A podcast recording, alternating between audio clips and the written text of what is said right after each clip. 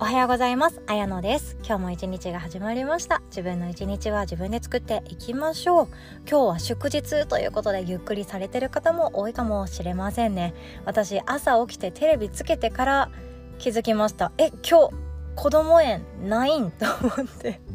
休みなことやっと判明しました。フリーランスあるあるですね。ということでのんびりゆっくりのびのび過ごしていきましょう。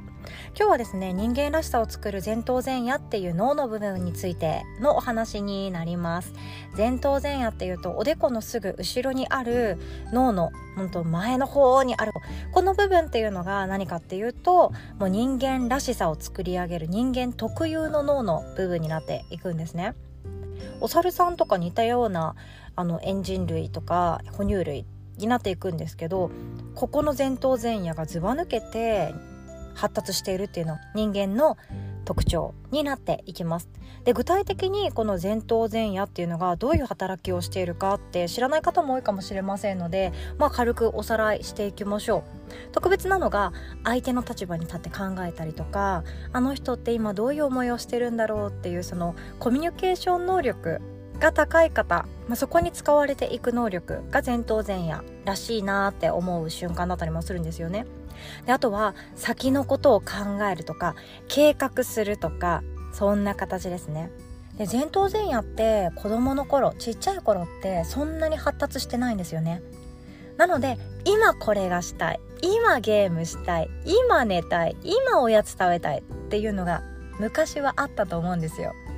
お母さんとかお父さんの言うこと完全無視して今これがやりたいからわめく泣くみたいなことで訴えてきたと思うんですけど前頭前野がまだまだ小さくなっていてちゃんとした働きができていないからっていうことなんですね。でも徐々にいろんな経験重ねて大人になるにつれてあ今食べるのって違うよね。今お菓子食べる時間帯じゃないよね。とかダイエット始めるって言ったけど今日こんなことやってしまったらせっかくダイエット始めたこれまでの自分が台無しになるよな。とか遠く客観視できたりとか未来の自分が嘆くようなことは避けてあげたいとかそういう判断能力がついていきます。この仕事続けていいかもそうだしこの人と結婚して本当にいいのかも。そういうところになってくるわけなんですね。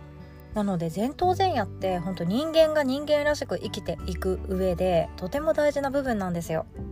あなたってあなたらしいよね。あなたってこういう性格だよね。私ってこういう性格なんだよね。っていうその人間が人間らしく生きていくためにとっても大切なところです。であとは私これ一番大事って思ってるんですけど感情のコントロールができるのも前頭前野って呼ばれるところなんですね。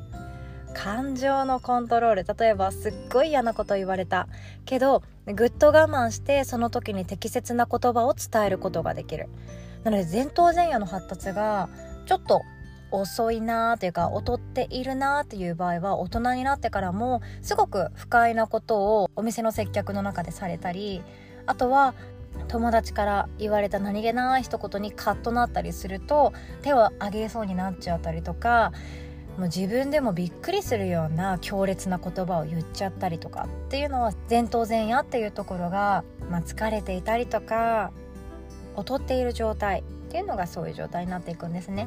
なので前頭前野を鍛えるだけでも感情のコントロール怒りのコントロールとか悲しみのコントロールとか未来につなげるために今怒ってる場合じゃないよねとか冷静に物事を考えることができます。アンガーマネジメントにも関わってくるかなと思う大事なポイントなんですね。ただ怒ることってできるんですよね。怒るっていう動作怒るっていう行為も人間らしくってとても大切な感情の一つだったりするんですよ。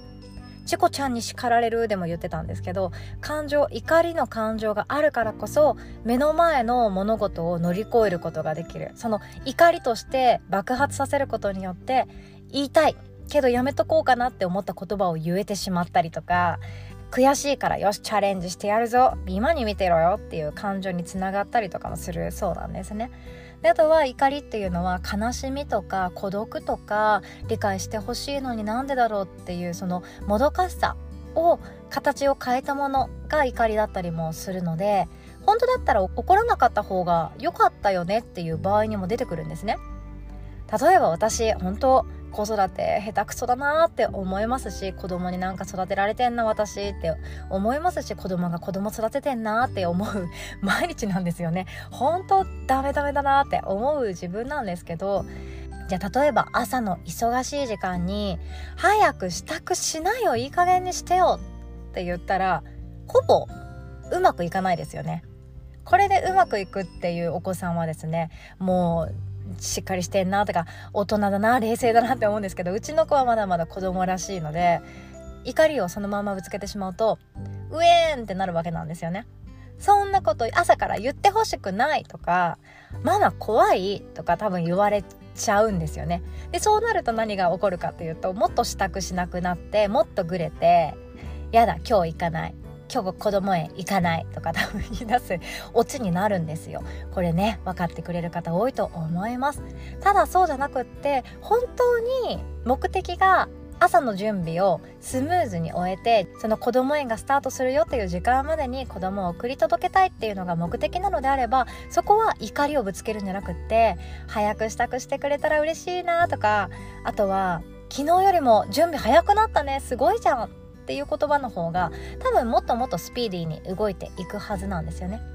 そういう時に前頭前野がうまく働いていないと怒りをそのままぶつけちゃったり思ったことそのまんまオブラートにも包み込みもせず丸めたりも柔らかくもせずそのままぶつけちゃうっていうことが起こりやすくなっちゃいますだからこそ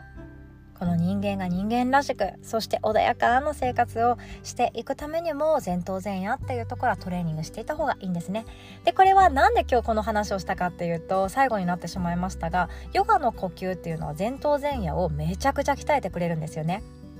ヨガってめっちゃ呼吸してくださいとか吸って吐いてって先生がリードしてくれたりとかしませんか？そうですよね。で呼吸っていうのが本当にヨガのメインな部分です。とっても大事な部分です。深く吸って深く吐いて心穏やかにしながら自分の意識的な呼吸を使いながらアーサナをとっていく。これが前頭前野を最高に使っていくヨガの時間なんですね。なので私はホットヨガのインストラクターやろうなんて全然思わないんですよね。呼吸が浅くなりがちだったりもしますのでホットヨガも本当1週間に1回とかだったら全然いいんですよ。汗かきに行きたいスカッとするっていう場合は本当使った方がいいとは思います。ただ呼吸が浅くなるなとか深く吸ったり深く吐いたりできないなっていう場合はそれはヨガの一番美味しいところを味見できていない状態になってますのでしっかりとそういう方はですね常温でまずは深い呼吸をしながらあ今私で前頭前野を使いながら意識的な呼吸してるなって思いながら最後のシャバーサナまでやってみてください。シャバーサナ終わった後にあ私ってなんだか生まれ変わった心地になる。みたいな瞬間もしかしたら待ってるかもしれないですね。いや待ってると思いますよ。ヨガをしている人週に12回ヨガをしている人ってあんまり怒らないです。そしてカッとならなかったり思ったことそのまんま言葉を石のように投げないです。どうしてかっていうと人間が人間らしく生きるために大切な前頭前野をその週に12回のヨガレッスンの中でトレーニングしているからなんですね。